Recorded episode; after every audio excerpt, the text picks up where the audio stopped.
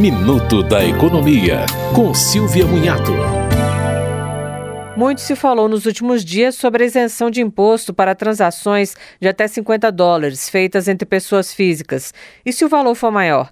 As compras feitas por pessoas físicas não podem passar de 3 mil dólares. Até 500 dólares, o pagamento é simplificado pelo site dos Correios e é de 60% do valor da compra. Acima disso, tem ICMS estadual. Além das pequenas compras, também é isenta a compra de livros, revistas e remédios. No caso dos medicamentos, o produto só é liberado se cumprir os padrões da Anvisa. Os Correios cobram taxas de entrega e geralmente avisam o cliente que o produto está parado em algum centro de encomendas aguardando pagamento para ser liberado. A Receita pode cobrar multas quando o valor declarado é diferente do apurado pela fiscalização.